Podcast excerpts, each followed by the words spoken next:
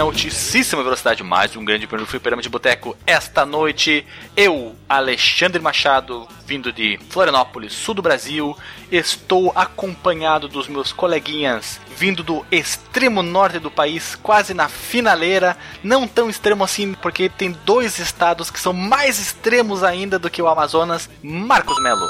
É isso, cara.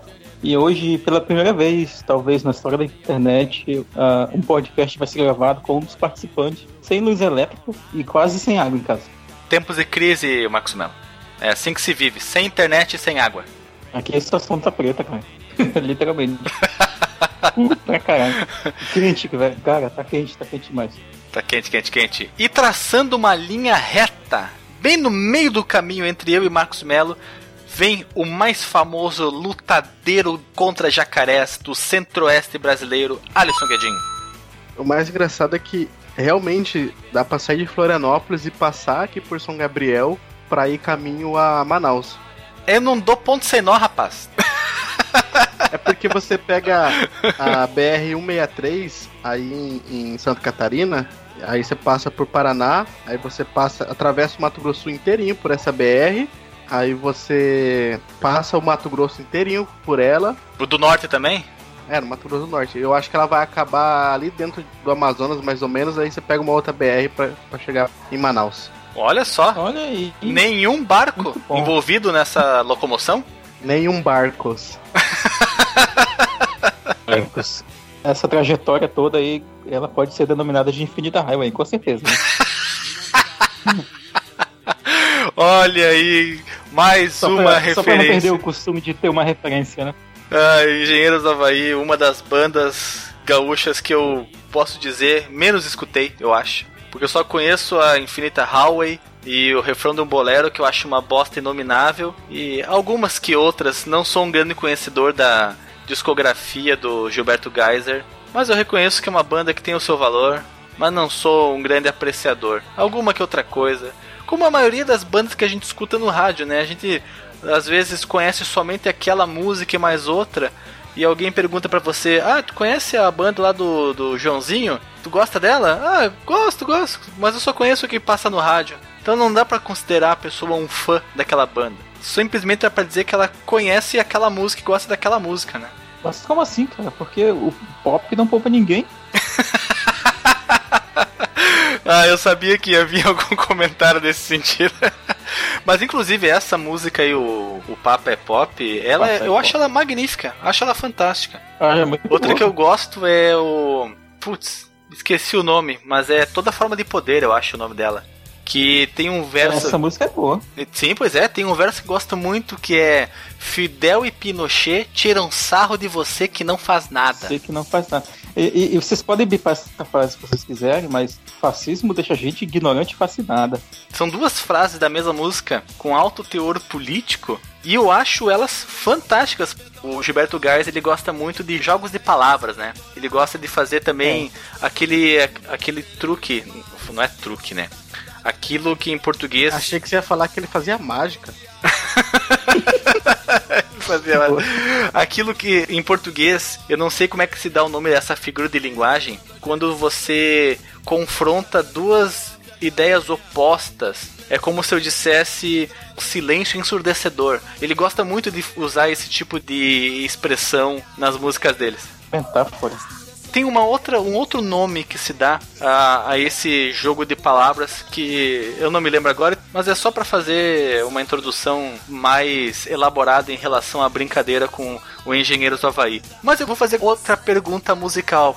Infelizmente o Guilherme não está participando do cast, que ele talvez seja a pessoa com mais conhecimento musical desse cast. Não querendo desmerecer nosso querido biólogo e guitarrista cristão, guitarrista de já, Marcos Mello, e eu gostaria de perguntar para vocês que banda vocês conhecem só uma ou duas músicas que passaram no rádio, mas vocês sabem que é uma banda com um sucesso. Ah, aquela. O Caixa Rigor, conheço pouquíssima coisa. Conheço só o que tocou na rádio mesmo. E muito tempo depois foi que eu tive acesso a outras músicas deles. Um traje a rigor, interessante. Eu gosto muito Nós Vamos Invadir Sua Praia, que talvez seja a música que tu conheça deles também. Ou Ciúme. Também, é aquela Inútil. Ah, Inútil é, é muito verdade, bom também. Ciúme.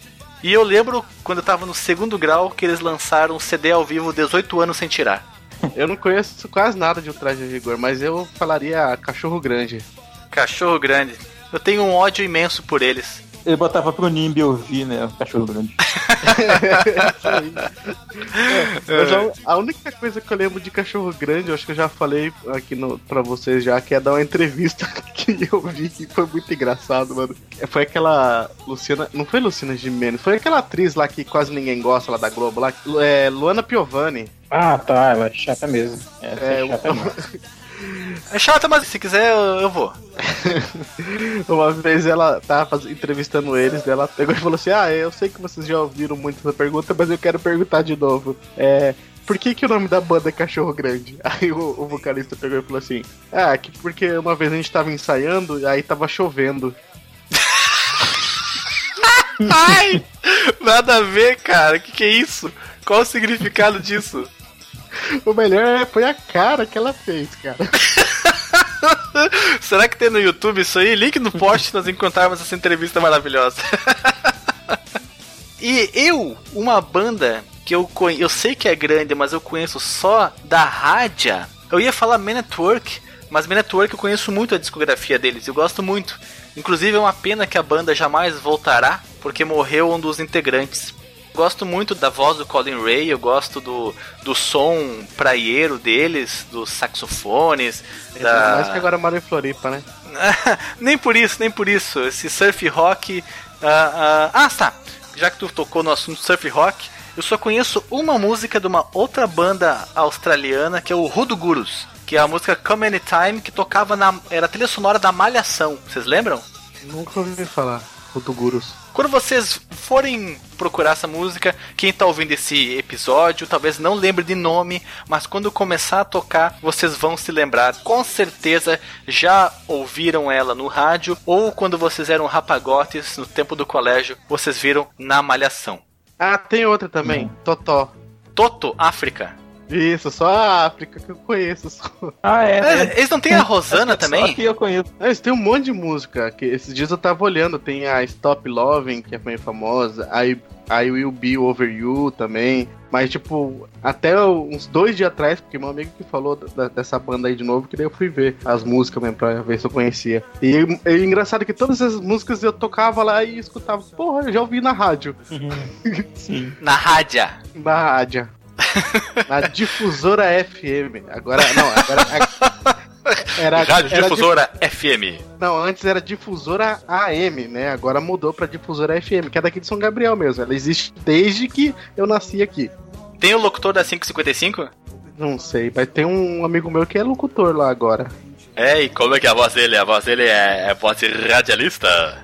Não, a voz normal mesmo. Agora não nasce mais ninguém que acha com voz grossa porque tem muito veneno. tem muito veneno. Vou puxar eu então a minha segunda aqui. Segunda banda que eu sei que é grande, mas eu só conheço as músicas da rádio. Outra, olha, tô só com os australianos na cabeça. Midnight Oil. Nunca ouvi também. Já ouviu sim. É Midnight Oil. É Midnight falou... Oil é o nome da banda. Seu inglês tudo errado aí, não sabe falar inglês. The Pets Are Burning é o nome da música. Você é com certeza já ouviu. Já, queimei muito Bets já. Você pegava um saco e queimava. e você, Marcos Mello, qual é a segunda banda que você só conhece da rádio?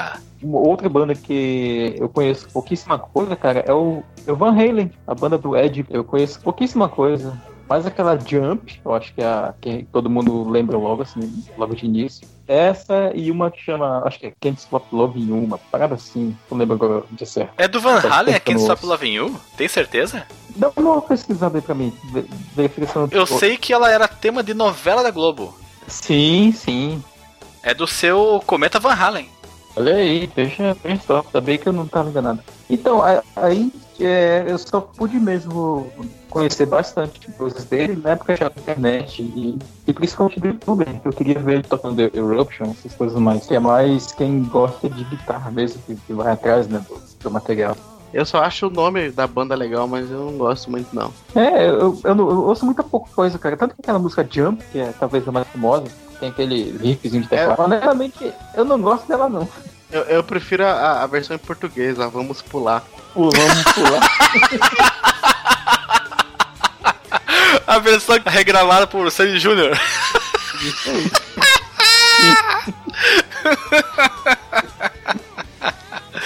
Ai, meu Deus, não podia. Olha, não tem mais o que falar depois disso, Alisson. Você acabou com a introdução desse podcast. Já vamos passar então com as informações de contato. E você mesmo, o autor do assassinato do introduciamento do cast, vai passar os nossos contatos. É isso aí. Então, vamos lá, rapidinho aqui. Coisa rápida. Facebook Twitter é FD Boteco. Telegram é o t.me barra fliperama de boteco. Nós temos também o, o Instagram, que é o instagram.com barra fdboteco. E também temos o nosso Padrim, se você quiser ajudar a gente. Cala a boca. se você quiser ajudar a gente, doando uns pilas pra nós, uns Bolsonaros ou uns Haddades pra nós aí. Depende de quem ganhar, não sei quem vai ganhar, porque ele tá no, no passado ainda. Então acesse lá o padrim.com.br barra FDB. Então, fecha a conta e passa a régua.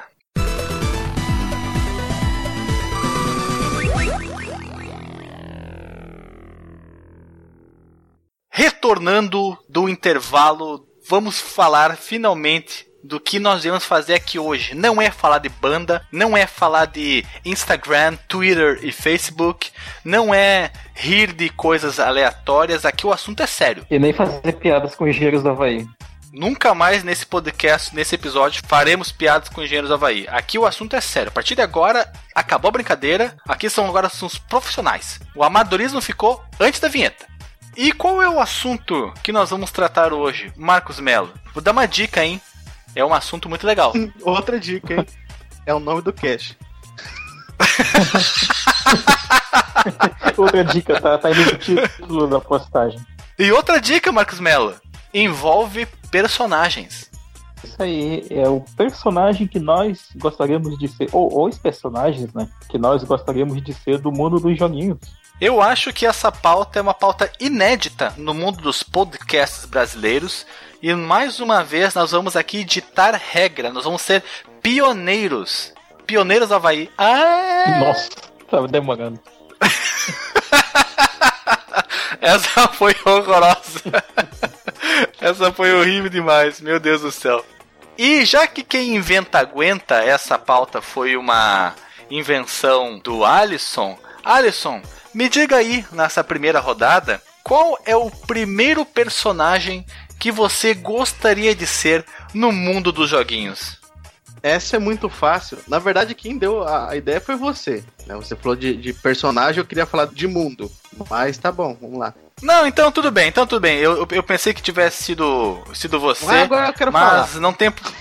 Ah, então vai, fala aí.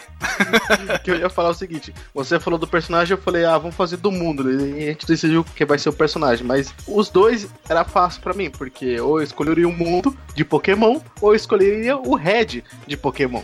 Essa é muito fácil. Olha, surpreendente, hein? É, por que, que eu escolho?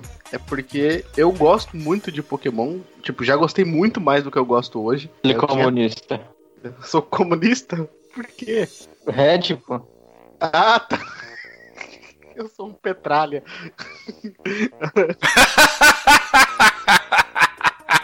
Vai comer tua mortadela, vai. Ai. É, eu gosto muito, né? Que nem eu falei, eu gosto muito de Pokémon até hoje, mas eu já gostei muito mais quando eu era é, adolescente e criança Aonde? em São Gabriel. Ah, em Barbacena, tinha que Ah, falar, o rapaz. Frederico Westphalen. Na locadora do É. gordo, né? Quando tu jogava lá. É, eu gosto desse mundo, tipo, é, eu lembro, eu já contei a história de como é que eu consegui o, o, o jogo, né, o ROM, né, que eu paguei um real, tudo- toda aquela história lá, só não lembro qual podcast que a gente gravou que, que eu falei isso. Provavelmente foi no podcast de Pokémon, né? Eu Acho que foi lá. Não, eu acho que foi meu primeiro computador. Ah, é mesmo, foi lá no meu primeiro computador. Eu acho o mundo interessante porque é um mundo onde você, com 10 anos de idade, você já pode sair de casa pra, pra escravizar animais, né? Pra botar eles pra brigar na rinha. Como tem que ser, né? Como toda diversão com animais deve ser uma rinha. Só que, diferente do anime, né? No, no jogo você ganha dinheiro, né? Quando você luta contra seus adversários, então você consegue fazer uma fortuna botando os animais para brigar. E isso é muito 10 anos, cara. Como é que isso pode ser legal nesse mundo? Cadê o sistema judiciário do mundo do Pokémon? quando eu vi pela primeira vez isso no desenho, porque quando passava na TV, eu peguei ele já um, no terceiro ou quarto episódio. E quando eu vim assistir no Netflix, inclusive não terminei de assistir o Pokémon, assim como não terminei de assistir também o Sonic Boom, dois desenhos muito Tem que legais. Falar igual o Guilherme, o Pokémon. O, o Pokémon. Mas naquele episódio era eu que tava falando desse jeito maluco, o Pokémon. Ah, é? o Pokémon também. O Pokémon, o Guilherme também tava. É, ele também tava. Certeza. Eu achei por causa do cueca, inclusive, que tava zoando a pronúncia de Pokémon.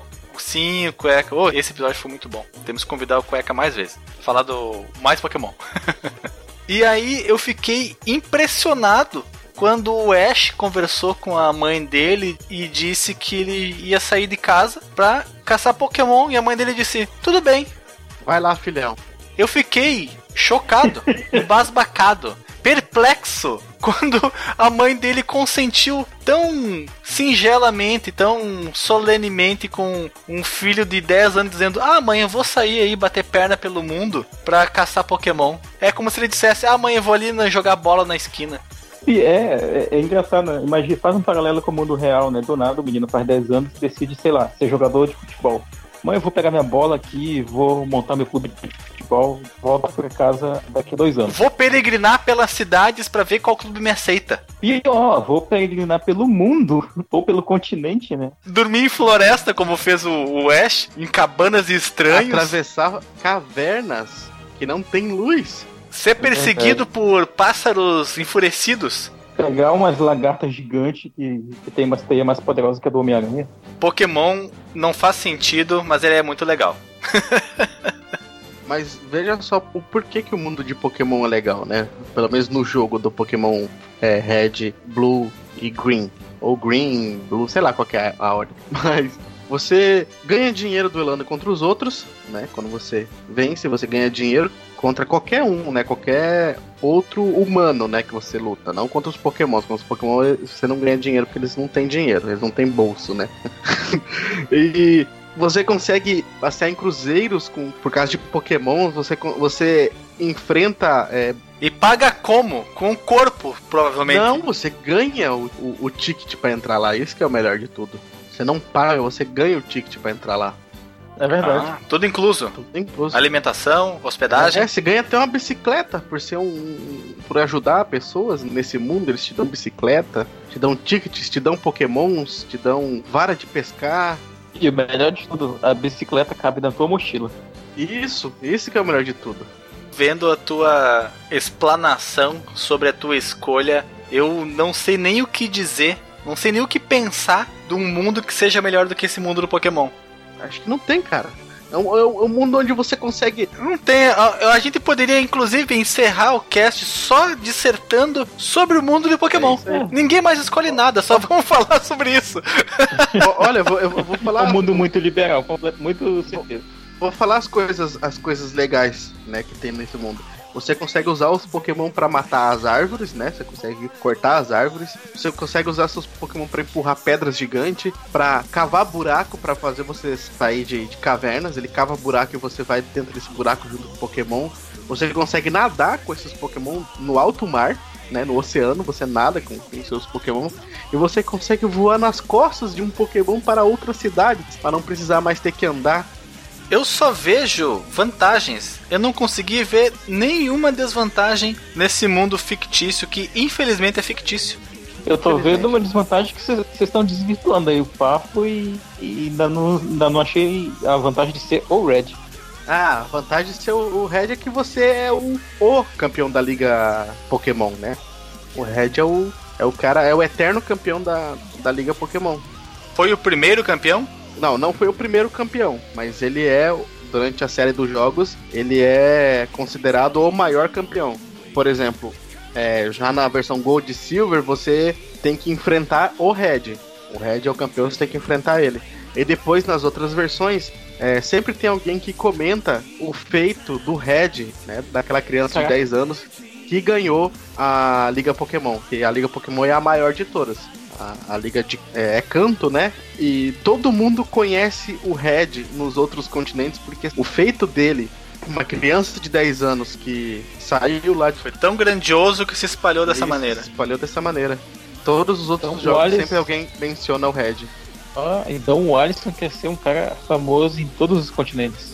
e por gerações, de repente, por que não? Tipo isso. Tá difícil competir com esse teu personagem, hein, Marcos Melo? Marcos Melo. Alisson Guedin. É, tô pensando aqui ainda. Vê que o, o Alisson deu uma roubada, né? Ele fez um amálgama entre os dois assuntos que seriam escolhidos, né? Pois é. Ele pegou o lugar e o personagem e falou tudo ao mesmo tempo. Sentiu um, um leve toque de ladroagem, assim como o partido a qual ele pertence. qual o partido do, do Red, cara? Meu Deus, com esse nome aí, andando de bicicleta, querendo as coisas de graça, qual partido tu acha que é? oh, meu Deus. Vai lá, Marcos Mello, o homem da Amazônia, o homem liberal. O que que tu escolhe de personagem que você queria ser? Eu acho que você vai escolher o Tarzan. não, não dessa vez ainda. Mas olha aí, uma boa sugestão, diga de passagem. É, eu tava aqui pensando, antes da gravação, inclusive, pensei bastante em que personagens eu escolheria, né? Que, que eu gostaria de ser. E eu pensei em personagens que combinam com a minha própria personalidade. Né? E um deles que eu vou citar aqui é, é, do mundo de Mega Man, que eu já citei aqui várias vezes, né? Que é um mundo que eu gosto bastante. Esse ambiente sci-fi e toda essa treta que tem entre os robôs e os humanos. E um dos personagens que se destaca bastante, que eu gosto bastante, que é um personagem foda, um cara estiloso, tá sempre ali na, na surdina. Às vezes tu fica na, na dúvida se ele é um cara mau, se ele é um cara bom, que é o Protoman. Protoman. Protoman, também chamado Blues no Japão. E ele tem esse nome lá porque no, no, no Japão, muitos dos personagens, mais até do, do, que os nomes que eles têm aqui nos, aqui nos Estados Unidos, aqui no Ocidente, né? É, são nomes baseados em elementos musicais. E é o caso do Mega Man, que chama Rockman, da Roll, a irmã dele, do Blues, que é o Protoman. E assim como tem outros personagens, até eu já citei algumas vezes, como o Gospel, o Treble, o Tango, Enka. Enka é um estilo de música japonesa e, e assim, por aí vai. O Enka é como se fosse o nosso sertanejo de raiz. Aquela música bem tradicional, né, japonesa, não é isso? Isso, exatamente, é música tradicional e geralmente é falando sobre sentimentos. É, uhum. é aquela música lá que sempre tem um Mac que fica. Ai, ai, ai, ai. É. Olha, eu não sei te dizer exatamente se tem esses oi, oi, oi aí, mas eu lembro da história de um brasileiro que ele participou de um concurso de cantor de Enca e venceu o concurso, ganhou dos próprios japas. Qual é que era o nome dele? Eu não sei o nome dele, cara. Eu só Sabe? lembro que. Não, não sei. Eu, eu, lembro dessa. Eu lembro da história. Encontra aí e posta no, no post depois. Sim, claro, claro. Era Raimundo Nonato.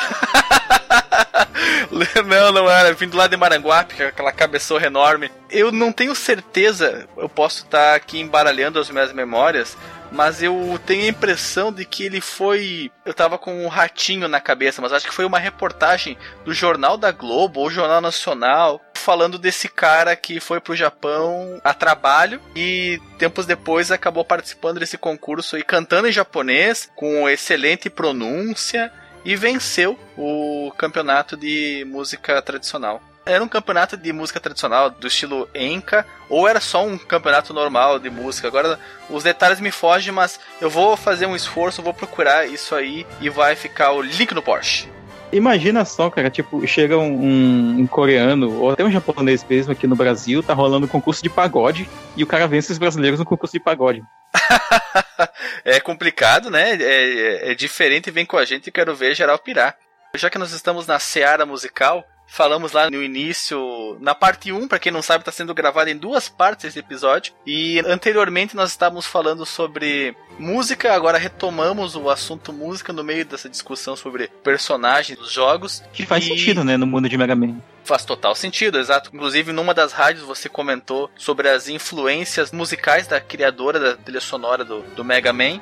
E eu, meu Deus, eu esqueci o que eu ia falar. Eu dei tanta volta, eu, eu, eu juro pra vocês que era uma coisa legal, mas eu dei tanta volta e eu acabei esquecendo o que que É, não, era. A E eu Rádio queria falar um negócio- E música eu de Mega falar um Man. ne- E eu queria falar Hum. um negócio que era bem mais rápido. Por falar em pagode japonês, tem o grupo, acho que se fala Yono, que é Y No, que tem aquela música lá, Querido Meu Amor. Ah, sim. Acho que eu já ouvi essa parte. Não foram no Ratinho, o Não Salvo mostrou eles também, né?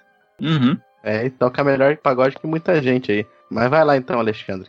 Consegui me lembrar o que que era, falando exatamente sobre isso do, do um estrangeiro vir pra cá pra tocar música, pra cantar em português. E no Japão existem muitas pessoas que gostam demais de bossa nova e eles vêm pro Brasil pra aprender com os expoentes da bossa nova. Eu vi um documentário em algum canal aí falando sobre isso. Mas voltando ao assunto do Cash, eu Voltando ao sei por que que Protoman. o- É, eu sei por que o Marcos queria ser o Protoman. Diga. Ah, Porque o Marcos é um robófilo. Aí, sendo o Protoman, ele pode pegar o- o- as E podia dar a catracada nas robôs. pois é, né? Ah, sim, e uma coisa que eu comentei na primeira parte original, né, que foi perdida por motivos é, eletrônicos. O Protoman é um personagem bem interessante porque ele foi, na verdade, a primeira criação, né, do Dr. Light e não o Mega Man, como a gente eh, às vezes pensa, né, porque ele é protagonista e tal. Mas o Protoman é o robô número zero do Dr. Light, enquanto o Mega Man é o número um.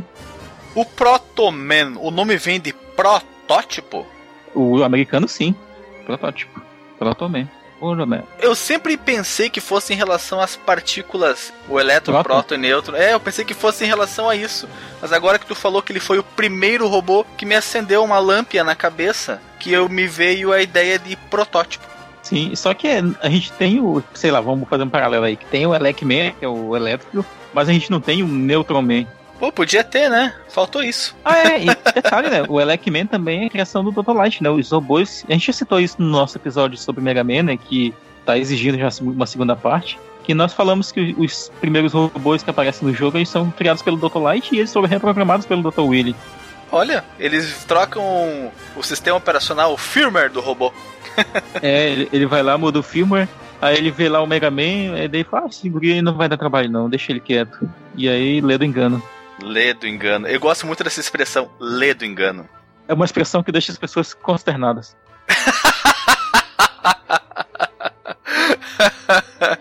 muito bom, muito bom, Marcos Mello. E sabe uma coisa que eu percebi nas nossas escolhas? Na verdade, não, não falei a minha ainda, mas ela vai se encaixar nisso que eu vou falar.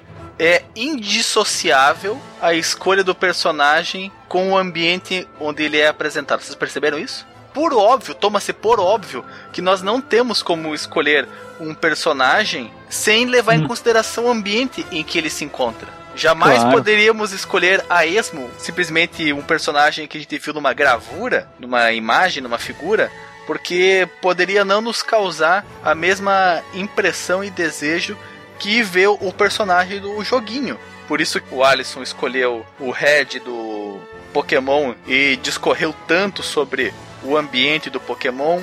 Você discorreu mais brevemente sobre o ambiente do Mega Man, o ambiente futurista. E a minha escolha não tem como fugir disso, é condição sine qua non desse nosso episódio, que nós falemos do ambiente que cerca o personagem. Até porque o jogo propriamente dito é um ambiente, né?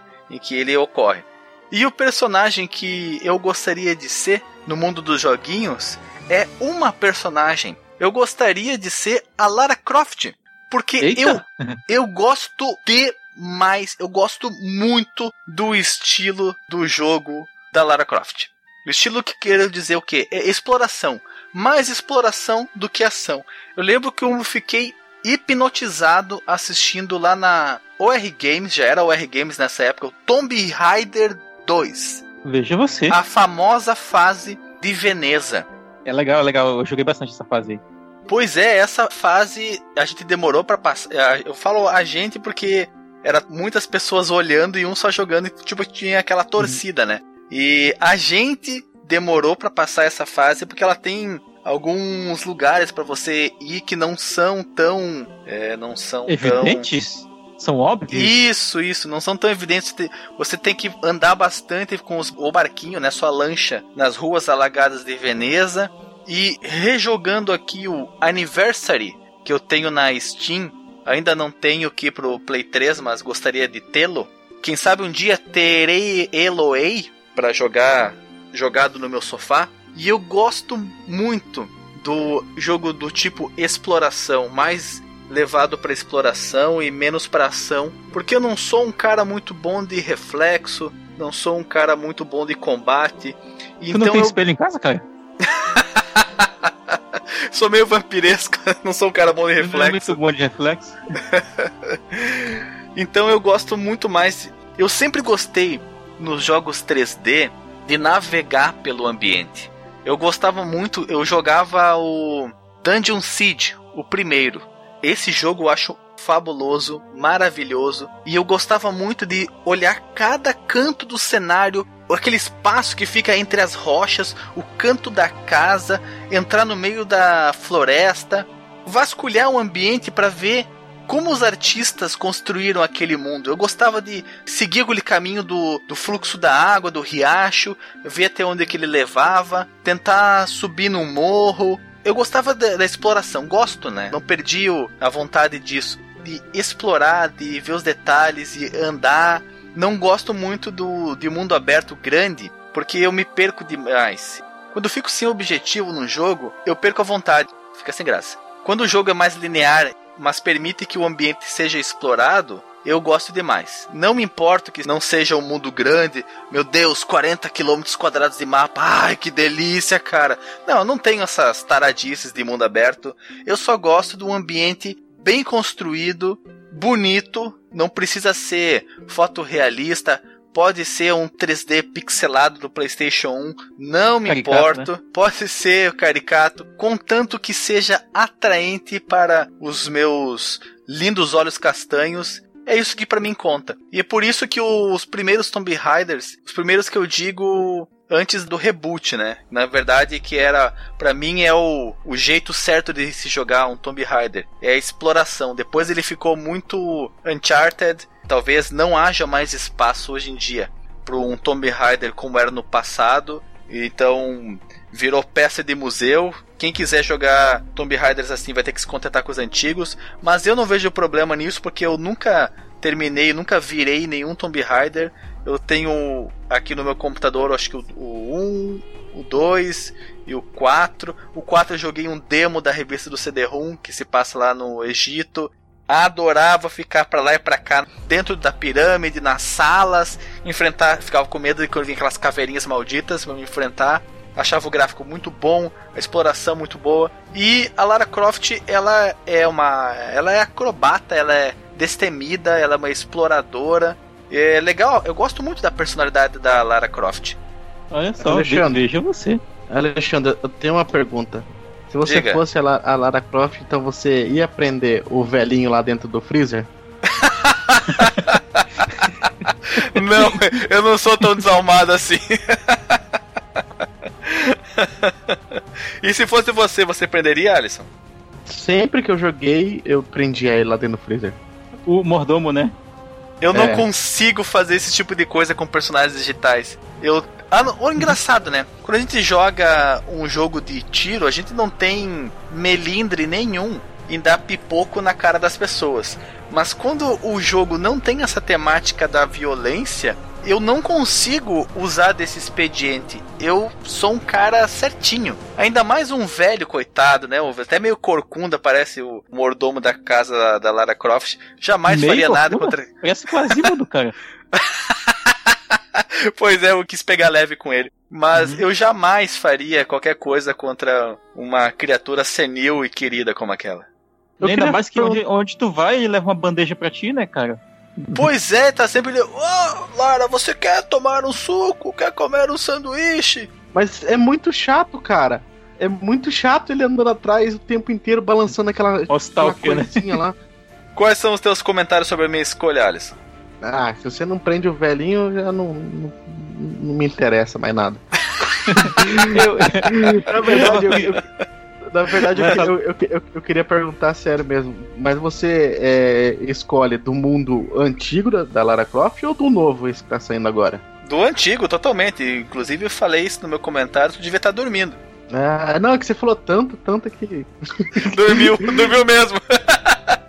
eu acho que a nova Lara é bem melhor, porque ela, ela lembra mais um. um Uma o, pessoa? Humano? Não, ela lembra mais é o. Aquele carinha lá, o, o, o Nathan Drake. O Snake e o, e o Nathan é do. Uncharted, Clancy, né? eu, eu, falei tudo isso, tu tava não, dormindo mesmo? Não, não é. Não, eu confundi. Não é Nathan, não. É o. Fisher. Sam Fisher. Isso, lembra muito. É, ela nesse novo lembra muito. Splinter o, Cell? O, o, Splinter Cell e, e, o Metal Gear. Metal Gear? O. Kojiro Hyuga? Isso. Nossa. Mas é, é, eu ia também perguntar isso do Alexandre, né? Porque ele falou bastante da Lara Croft nos jogos antigos, né? Da, da série Tomb Raider. Mas ela tem pelo menos umas, uns três arcos, né? A gente pode falar assim da personagem, né? Até os primeiros ali que saíram pro Play 2. Depois teve o Anniversary, né? Que é um remake do antigo. Remake do primeiro. É, aí teve o Legend, que é outra parada também. E aí teve os reboot agora, né? Nessa série que é mais baseada no. Tem elementos do Uncharted, né? E tal, e de outras franquias. Mas principalmente lembra muito Uncharted. Eu joguei o segundo somente. E o quarto, que é o Revelation, que é se passa no Egito. O segundo, famosa fase de Veneza e do submarino. E no. Acho que o submarino, inclusive, é no 2 Gold para computador. Não sei se eu tô uhum. me equivocando, mas eu sei que existe a versão Gold, tanto do primeiro quanto do segundo Tomb Raider. Tem, eu tinha uma revista que falava dos dois. E o Revelations, que é o 4. Nunca joguei o terceiro. Não me lembro de ter visto sendo jogado no PlayStation. Não me lembro do Angel. Ah, tentei jogar o Angel of Darkness. Esse aí, esse que eu tava tentando lembrar o nome, Angel of Darkness. Teve o Chronicles também, que pulou. O Chronicles antes. É, o Chronicles também nunca joguei. Eu tentei jogar o Angel of Darkness. Joguei só um pouquinho, foi só pra, pra dar uma olhada. Porque são jogos que você precisa de um tempo grande para terminar ele, para apreciar. E eu tava vendo jogos com a minha namorada anterior. E aí ela não curtiu muito esse, a gente já trocou de jogo. Então, essas foram as minhas passagens pelo Tomb Raider. Ah, não, olha só, eu joguei também o o que saiu depois do Anniversary, que é o me diga aí, Marcos, acho que tu comentou Legends. sobre ele. O Legends, é, exato, que começa na Colômbia, se não me engano. É, que ela tá no, subindo umas montanhas ali e tal. Exato, esse, jogo, isso aí. Esse jogo é bom pra caramba. Usa a mesma engine do Anniversary. E esse eu joguei. É verdade, não joguei muito, mas eu joguei. Mas eles têm todos a exploração, tem a ação, ela não é inexistente, ela nunca foi inexistente. Ela só era, comparativamente com os atuais, muito menor a quantidade de ação. Isso que me atraía. Esses uh, novos eu cheguei a jogar no computador, o primeiro, e eu não me senti tão atraído assim, sabe? Caçar cervo, ah, meio chato, sabe? Da, da flechada em cervo e, e fazer o foguinho ali. Não, não não me atraiu tanto, não. Apesar dela ser gatíssima, coisa linda demais, o jogo não me prendeu. Veja só. Ah, eu, eu, até gostei, cara, mas é porque eu tinha jogado pouco, né, dos antigos, né? Eu joguei, sei lá, o 2, o 3 e o Chronicles. Aí depois eu pulei já pro Legend, pro Underworld e pros novos, né? Inclusive o Rise of Tomb Raider eu não joguei. O Underworld eu só ouvi falar, vi em revistas fotos. Sei que existe pro PlayStation 3, deve existir pro Xbox também. Tem pra tudo, cara, esse jogo. Tem pra tudo? Uhum. Mas eu nunca joguei. O Guilherme, né, recentemente e a Lily terminaram ele. Uhum. E eu até gostaria que ele comentasse nos comentários qual foi a experiência com esse Tomb Raider. E Boa. quem deve estar tá escutando e é muito cri-cri com a língua, eu sei que é Tomb Raider que se fala, mas Tomb Raider é como o Dreamcast e o Wing Eleven. Jamais sairá das nossas mentes. Então vou roubar aqui o gancho e vou puxar uma segunda rodada aqui. E um segundo personagem que eu tinha pensado também tem um pouco a ver com a minha própria personalidade, mas com outro aspecto dela, né? Enquanto eu tinha escolhido o Protoman porque ele é um cara mais na dele, mais recluso, que analisa muito bem a situação antes de atacar. E aí a gente tem do lado oposto um personagem que é muito parecido com a Lara Croft, que eu gostaria de ser, que é o Pitfall Harry, do, do Pitfall. Olha só! Mas uhum. esse aí é meu, é meu dia normal aqui no Pantanal. Pulando em cima da cabeça do jacaré. Andando Não, de não. cipó. Em cima do olho do jacaré. Ah, é verdade, é verdade. E o, o Pitfall Harry, cara, assim, dá pra resumir bem pouco o, o que é o mundo dele, porque é, é aquela coisa, né? Imagina o, o Indiana Jones misturado com. Nossa, a gente acabou de falar do Uncharted, cara. E aí a gente tem o personagem, né? Inclusive o, o Nathan Drake, ele é muito inspirado no, no Pitfall Harry. E eu achei ele bem interessante porque é um cara aventureiro, né? Ele. Eu, eu gosto muito de estar no campo, né? Atualmente não tenho estado tanto, mas eu gosto muito de estar me aventurando no campo, de estar pesquisando. Não sou arqueólogo, é claro. Não saio pelo campo caçando artefatos de civilizações antigas. Mas o fato dele se embrenhar na floresta, de entrar nos templos e, e- e cavernas, sabe? São coisas que eu sempre admirei assim, nesses filmes antigos de, de aventura. E, e aí, cara, é, é muito uma vibe que eu, que eu gostaria, sabe, de estar fazendo. Eu sei que tipo, é perigoso quando tu vem um monte de bandido vagabundo e tu tem que dar, dar tiro neles e tal, quando nos jogos mais recentes, né? Mas a aventura, sabe, de pular pelo, pelo, pelo jacarés e, e pelo cipó, sabe, são coisas que eu acho bem bacana, embora seja muito é, romântico, né? Vida real não é assim, né? Mas, tipo, seria legal participar daquela da aventura nessa, nesse sentido, sabe? De entrar na mata e, e pular os buracos, é, sair balançando e, e investigar civilizações antigas, vestígios e tal. É uma coisa que eu gostaria bastante de ter feito. E que, Quando- como quando biólogo, que é eu acho férias? bacana de fazer. É, nas férias eu vou pra casa, cara, porque geralmente meu trabalho é, costuma ser coletar e trabalhar com as coisas em laboratório, né? Então, Nas férias eu vou pra casa jogar videogame. Ah, eu ia convidar você pra vir aqui pra você fazer tudo isso aí. É o teu dia a dia, né? É, pra mim é mais um dia comum, né? É, quais são os templos antigos de civilizações que tem no, aí no Mato Grosso do Sul? Os jacarianos. Os Os jacarianos. reptilianos. Tu falou em floresta, filmes com essa temática. Tu chegava a sentir uma atração maior por filmes do tipo Alan Quaterman?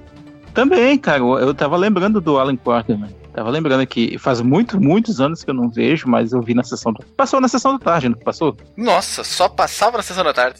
É, eu- eu acho que teve isso, teve um também, que eu acho que era as Minas do Rei Salomão também, que tinha um pouco dessa vibe. Tem um que não sei se é do Alan Quaterman, mas é com o Michael Douglas, que tem uma loira gostosa que ela vai em busca. Ela é uma jornalista que vai em busca de uma história, de uma relíquia na floresta. Eu lembro. Eu não- agora não consigo me lembrar se é na América do Sul ou se são nas florestas da Indonésia, algum lugar da Ásia. Eu só lembro de uma cena de um cara que tá rodando uma boleadeira. Ele joga a boleadeira, pega no pescoço do cara e o cara morre asfixiado.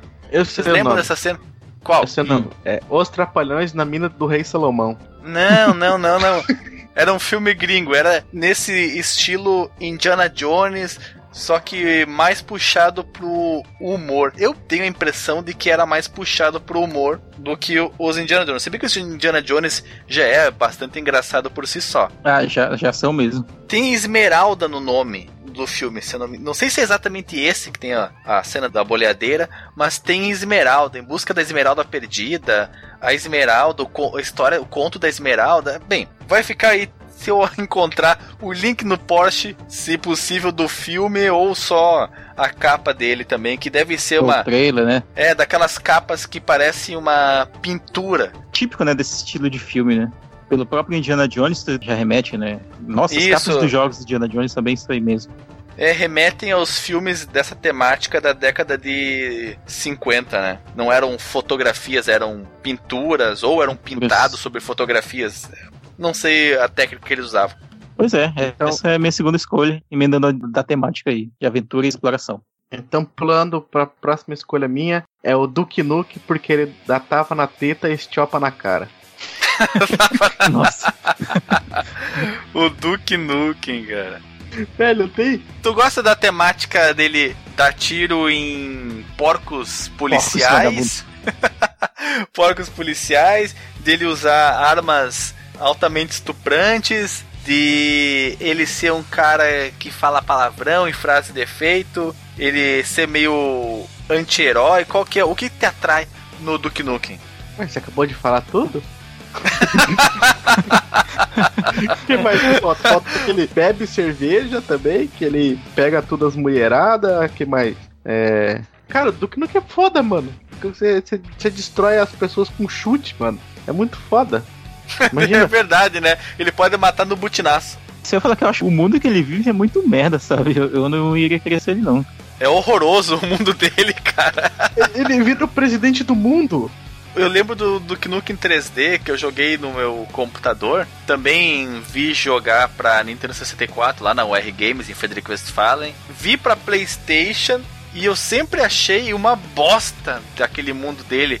Não tinha graça nenhuma. Eu joguei porque era o que tinha para jogar no meu computador naquela época. Mas não é um jogo que eu, se tivesse ele aqui à disposição, que eu jogaria de novo. Porque eu acho ele bem feinho. Não é muito a minha. Bem feio do que eu digo o mundo, né? Não o gráfico em si, porque isso não me importa muito. Mas o mundo dele não me chama atenção. Você jogou Duke Nukem Forever? Não, não joguei não, Alisson. Duke Nukem Forever, ele é o presidente do mundo. Começa o jogo assim, tem duas gêmeas que são as namoradas dele, que elas estão agachadas ali enquanto ele tá jogando videogame, né? Estão rezando. ele mora tipo numa puta cobertura, ele tem acesso a muitas armas. O jogo é foda, cara. O mundo é foda. É, só lembrando que foi com o Duke Nukem que, eu, que quando eu era adolescente, que eu até contei essa história no começo do podcast ainda, que um dos meus colegas viu o jogo, né? Ele falou pra mim que era o jogo da realidade. o jogo da realidade. Lembram? Sim, eu lembro, lembro. Eu só não consigo me lembrar qual era o episódio que isso foi falado, mas eu lembro dessa frase. Quem sabe tenha sido o meu primeiro computador, porque o, o jogo, eu acho que no Quantos Gêneros Existem, tu falou do jogo da mãozinha. É, eu falei do jogo da mãozinha, é verdade.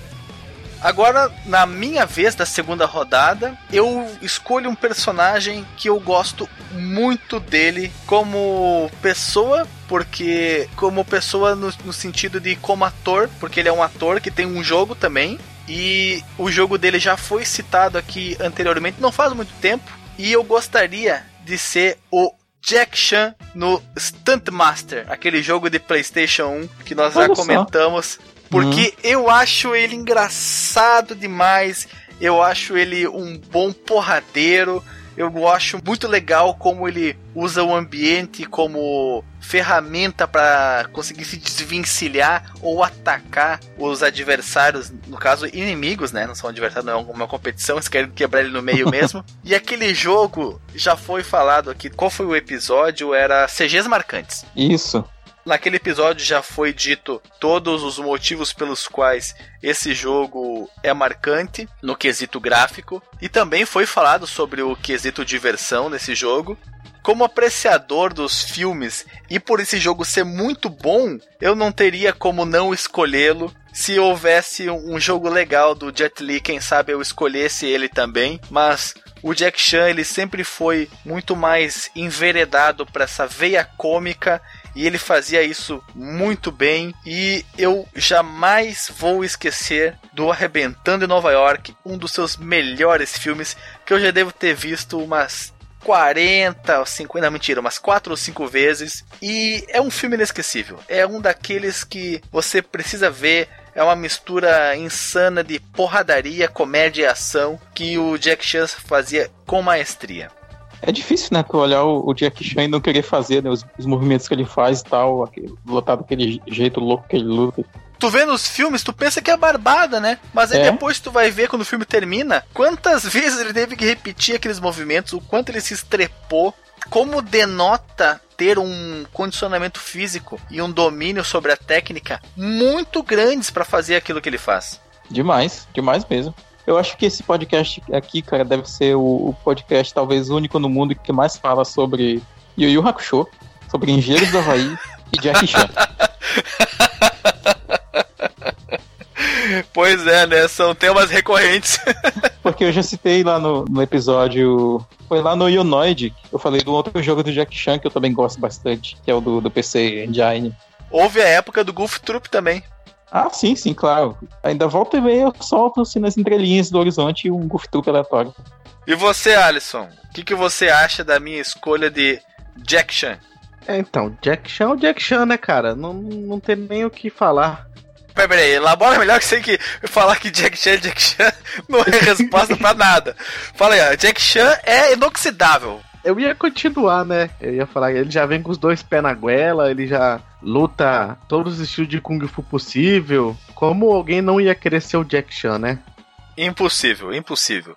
Se fosse para escolher um personagem de filme para ser, eu também escolheria ele. Mas como ele conseguiu a proeza de fazer filmes bons e um jogão, então é óbvio que a minha escolha ia recair sobre o Jack Chan. Não tão óbvio assim, porque ninguém leu a minha mente, mas é uma escolha que nos caminhos e descaminhos da minha mente acabaram se tornando óbvias.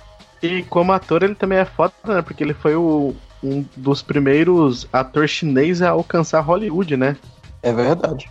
Tirando-se o Bruce Lee, na década de 70, que saiu de Hong Kong para fazer os filmes lá nos Estados Unidos. Ele pode se considerar que seja o cara que fez mais sucesso depois dele, se bem que antes nós tínhamos o, o, o, o Sammo Hung. É, mas o Bruce Lee, na verdade, ele ia para os Estados Unidos para fazer filme chinês. O Jack Chan não, o Jack Chan ele ia para os Estados Unidos fazer filme americano. Por exemplo, Bater ou Correr, o próprio é, em Nova York, né? Todos esses é. filmes a partir da década de 90 pra cá. Eles têm uma temática e os cenários são todos é, ocidentais, né?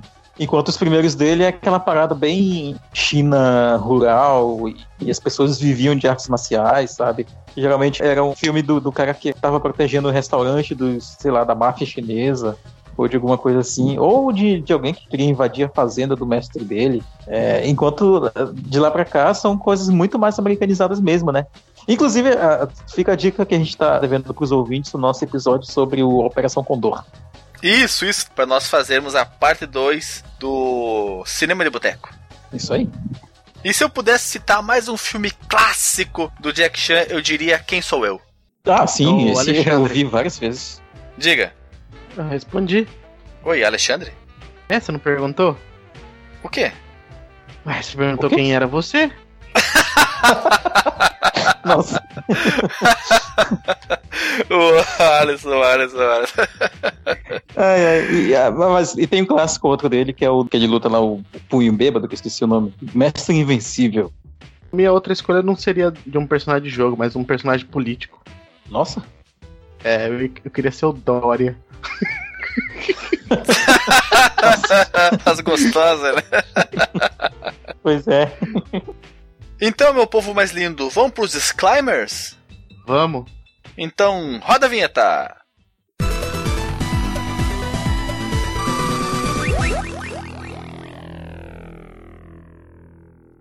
Voltando da vinheta, Alisson Guedin, o que, que você tem a dizer sobre o episódio de hoje? Mais uma daquelas nossas pautas frias que vem aqui pra gente dar uma risada, pra gente descontrair um pouco, falar besteira, falar sobre música, como sempre.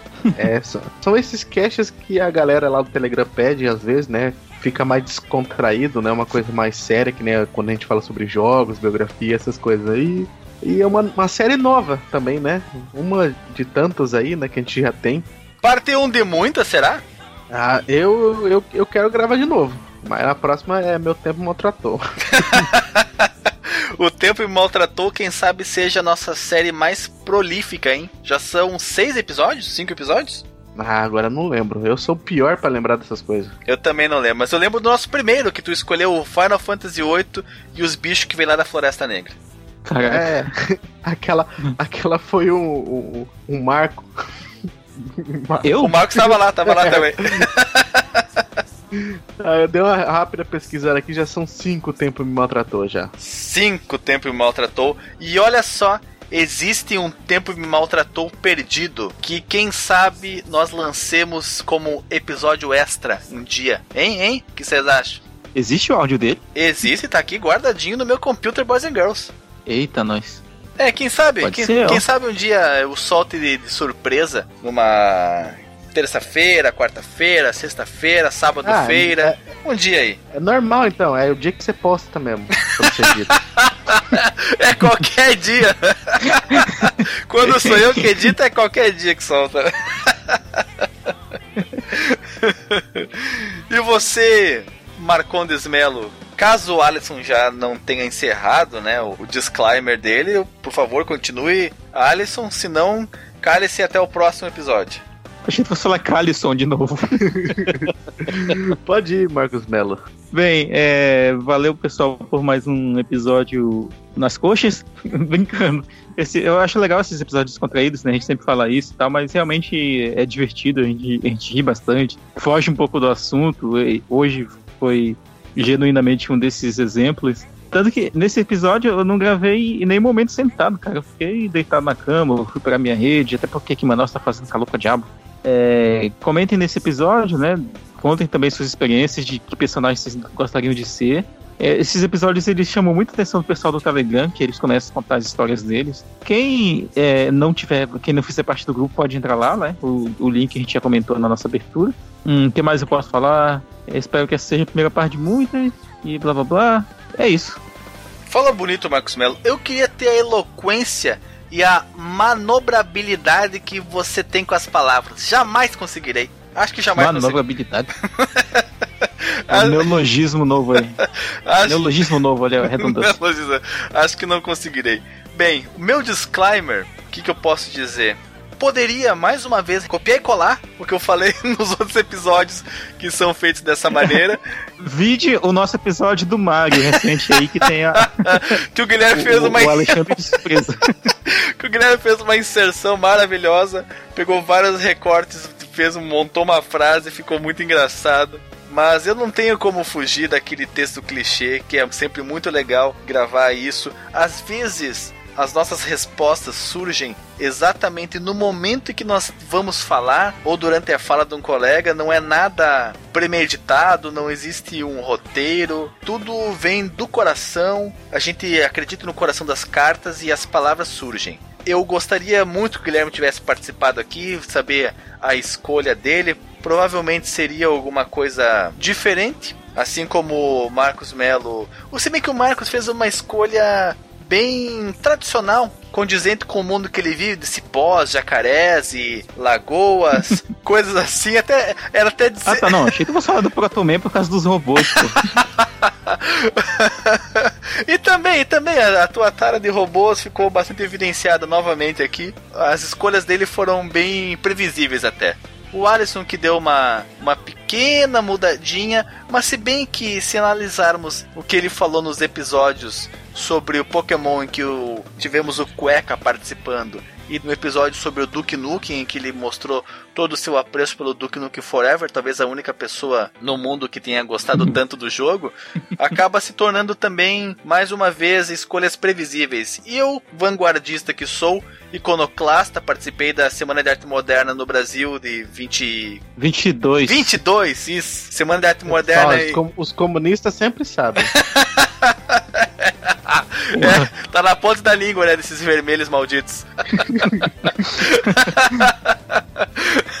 ah, mas esse evento deu origem a, a, todo um movimento artístico cultural que nunca tinha acontecido no Brasil. Representações, Sim. né? Escrita, pintura, escultura, com uma visão antropo-brasiliensica Sim, e vai lembrar que a turma conservadora vaiou os artistas, hein? Ah, é, né? Foi tão iconoclasta que o pessoal não curtiu, mas depois acho que acabou se vendo que foi um movimento bastante. Sensual.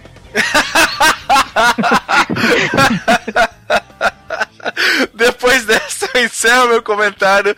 Nada pode ser dito depois de uma frase tão eloquente Não. do Alisson. Uma, é, foi uma das melhores interrupções que o Alisson já fez, com certeza. Sim, só pra fechar meu disclaimer de uma vez, cara, é, se você tá ouvindo esse podcast no carnaval, use camisinha. Olha o Marco preocupado com a taxa de natalidades e a disseminação de DSTs no Brasil. É verdade. com certeza.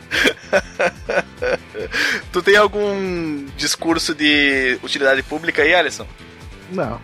Ah, tá bem assim. Use filtro solar. É, câncer de pele tá, tá em alta. Tem que pegar e se cuidar, né, gurizada? tá, encerra logo, vai. Chega. Tá bom, então todos os disclaimers foram ditos, tudo que tinha que ser falado foi falado. Tudo mesmo, hein?